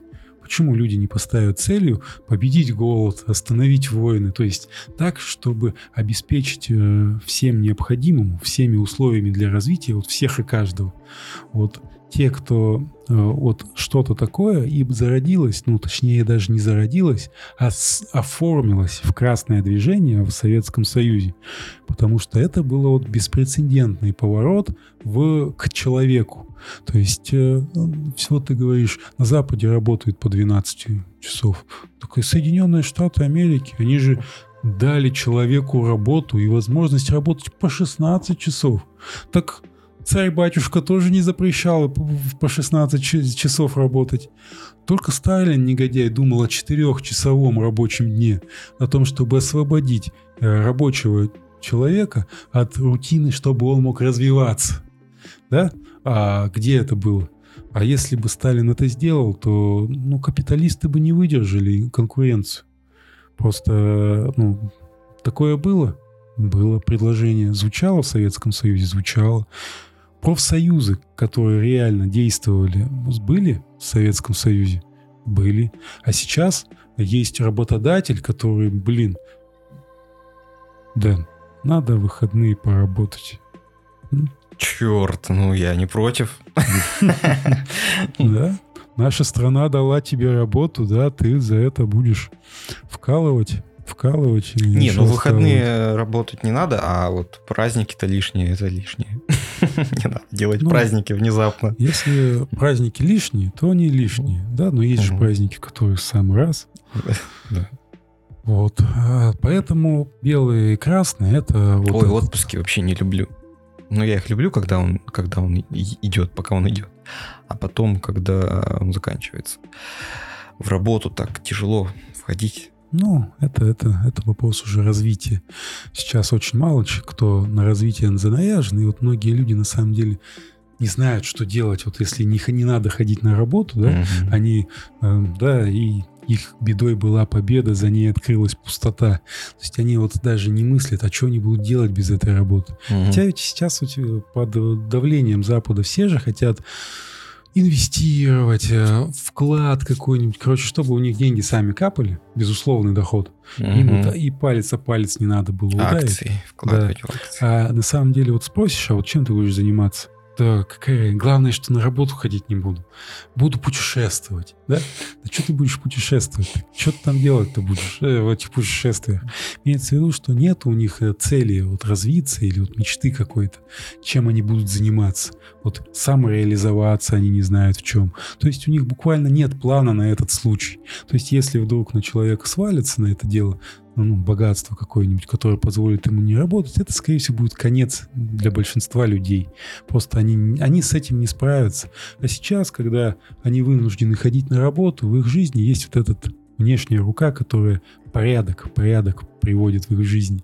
И на самом деле вот многие люди, оставшись наедине с самим собой, вот когда вот долгие выходные или какие-то вот, ну, коронавирусные сейчас ограничения, они вот прямо вот не знают, куда податься. То есть ничего нету. Да, это жалко. Вот-вот. А в Советском Союзе было совсем не так. Точнее, в красном проекте все совсем не так. А как было? Как будет, правильно говорить, как будет. Как будет вступайте в наши ряды, да? А ты записался добровольцем в Красную Армию, да? А, поэтому э, я думаю, вижу вот в этом. Белый проект был, потом был немножко красный, теперь опять белый. Теперь вопрос в том, а что дальше делать? Да, кстати, а сейчас же не красный проект да? противостоит белому. А, а что сейчас? Не, ну имеется в виду, что сейчас очень нужна альтернатива, потому что как белый проект сменился красным-то проектом? А, была, был кризис, кадров не было, проблемы решать просто некому было, и проблемы накапливались быстрее, чем решались. И сейчас человечество стоит опять перед этим кризисом, и старые идеи больше не работают. То есть нужны новаторы, короче. Да? Это будут, допустим, фиолетовые. Ну, короче, mm. какой-то новый цвет. И будет противостояние mm. белых и фиолетовых. Да. Ну, кстати, коммунизм-то и социализм же вроде не ушел. Сейчас же все продолжают про него трендеть всякие там товарищи. Там Вассерман, например, говорит, что через 10 лет уже будет ну. коммунизм. Типа сейчас все готово, техническая база вся готова, Там говорят, что какие-то компании даже внутри э, работают, какие-то крупные компании внутри между собой э, используют принципы коммунистические. То есть там не, не деньги используют да. в оплате, а там каким-то трудом. Не, ну, действительно, дело же в том, что а, что, куда отходить от капитализма? Слушай, еще? ну а как еще? А, а, а как? А, то есть люди работать не будут в скором времени э, человечество лишится 99% рабочих мест. Потому что автобусы, машины все автоматизировать можно легко. Уже сегодня есть беспилотные автомобили, которые пока не ездят сами, но уже точно, в смысле, пока не в продаже, но сами по себе они ездят абсолютно успешно. Вот. А может быть, даже где-то уже и в продаже, я не знаю, где-то, может, уже открыли в каком-нибудь там штате, например. Кассиры не нужны. Уж кто, кто нужен, тот точно не кассир. А кассиров у нас на каждом углу. Извините, сколько рабочих мест. Кто там еще не нужен? Вахтеры нужны. ЧОП, говорят, у нас ЧОП в России 120 миллионов и 2 миллиона ЧОПовцев, по-моему, или 5 миллионов ЧОПовцев. А что они делают? Они просто ходят кругами и все, ничего не делают. Э, люди лишатся работы. А как-то жить надо будет. То есть а? капиталистической системе деньги нужны для того, чтобы выживать. А да. Если человек не сможет э, установить на работу попасть, он не сможет выживать. Да, имеется в виду технический прогресс, вообще постоянно высвобождает свободные руки. То есть там раньше сидели на фабрике люди, допустим, фасоль фасовали там белую, красную руками. 100 человек. Работали не очень эффективно, всем зарплату платить. Пришел инженер, поставил фотоэлемент и на конвейере это все дело раз, это, ну, распихивает. 100 человек уволили, все здорово начальник, тот, кто имеет э, власть, то есть чья фабрика, только в прибыли, а людям работу новую искать надо. И постепенно вот эта проблема будет нарастать. И в сегодняшней ситуации, да, те, кто владеют средствами производства, да, по марксизму, ленинизму, да, они будут, они смогут выжить, потому что у них будут деньги. Хотя, опять же, кому они будут продавать свой товар, если у других людей денег нет? То есть имеется в виду, что это будет колоссальнейший при э, колоссальнейший кризис перераспределения всех благ. То есть и вот этот вот этот капитализм, который сейчас есть, он, в принципе, себя изживет либо рано, либо поздно. И просто куда двигаться, и вот просто если сейчас это вот в одночасье произойдет, это просто будет катастрофа для миллионов, миллиардов даже людей. Поэтому а, нужно искать выход из этой ситуации. А кто его ищет? Его мало кто ищет. То есть даже в произведениях а, философов или в произведениях культуры и искусства, да, там везде у нас одни апокалипсисы и ничего другого. Да, там сколько... И, кстати, очень много очень много этих отсылок к средневековью. Вот сейчас очень модная эта тема. Мечи, вот это вот все. То есть э, вот куда, вот куда, к чему мы пришли. А, вот. Особой а, вот в 20 веке вообще особой популярностью пользуются фантасты, которые строили так называемые антиутопии, да, то есть представляли развитие человечества по вот этому текущему пути, и оказывается, что если мы ну, не изменим своего направления, то, то попадем в киберпанк. Да, то рискуем оказаться туда, куда направляемся. Поэтому э, вопрос о том, как двигаться в светлое будущее, он открыт, и все идеи приветствуются. И всем людям надо как бы уже этим будущим озадачиться. А иначе мы с вами окажемся там, Куда, куда направляемся? Куда направляемся, где бы нам очень не хотелось оказаться. И во всех этих спорах красных и белых надо понимать, что всех, кто говорят про белых, это те, кто вот говорят вот про старых. Что, что, скорее всего, уже не сработает или не работает уже. То есть это не выход, это откат. Это защита старых интересов. А, а откат — это коррупция. Именно, именно. Про это они и говорят. О, слушай, слушай, я вспомнил, есть же еще у красных направления троцкистское и ленин, ленинистское. Троц, Троцкий, он был как раз... Скорее, он был идейным этим Он был дуралеем. Ну, говорят, он был, ну, в смысле, он был, э, то есть не дураком. Он там книги тоже какие-то писал. А, книги писал, значит, не был тоже... Настя Рыбка вот тоже книгу написала. Э, так. Имеется в виду, что Троцкий был особым человеком в плане того, что он не ставил своей целью что-то сделать хорошее. Он, грубо говоря, хотел спалить весь мир в огне революции и безоглядно действовал.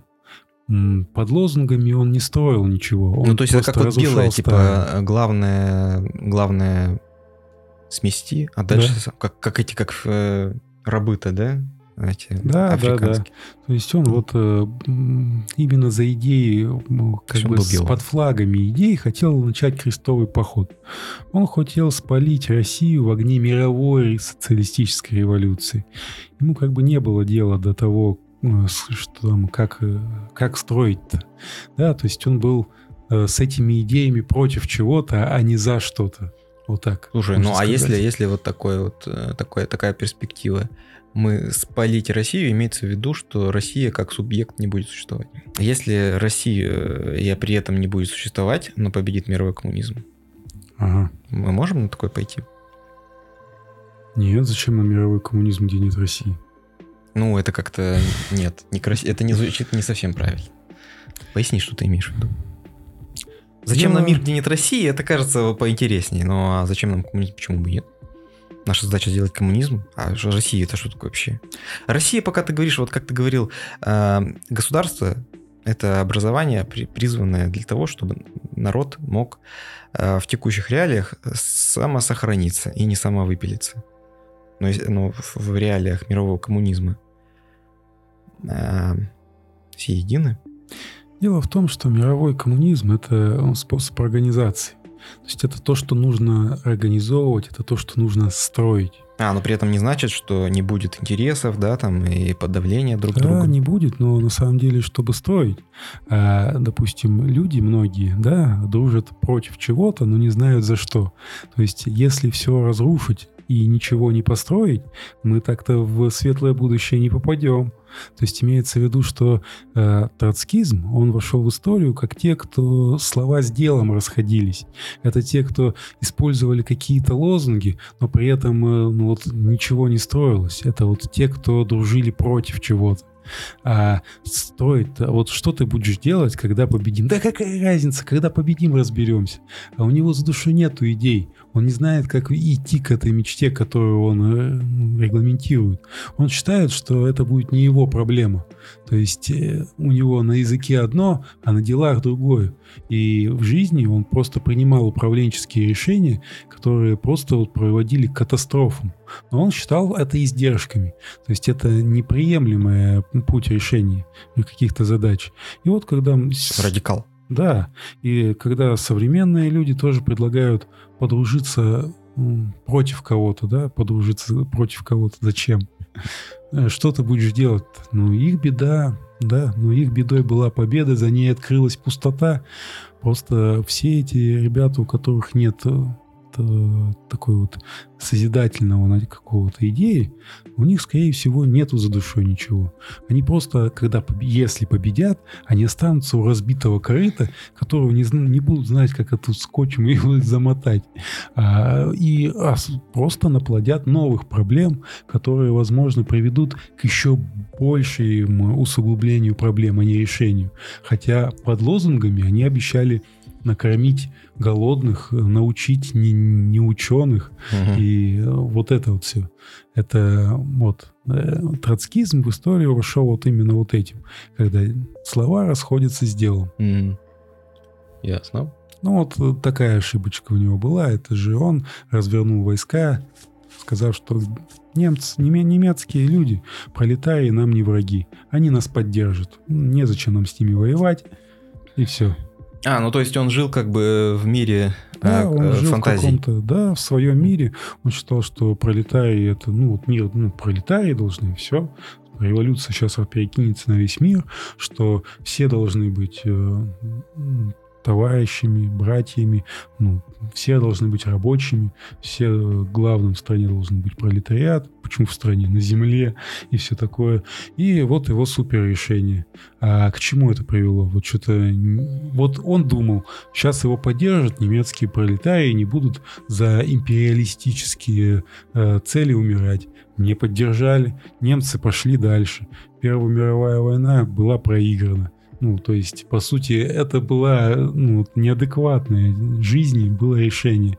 И он просто постоянно декларировал одно, а получалось другое.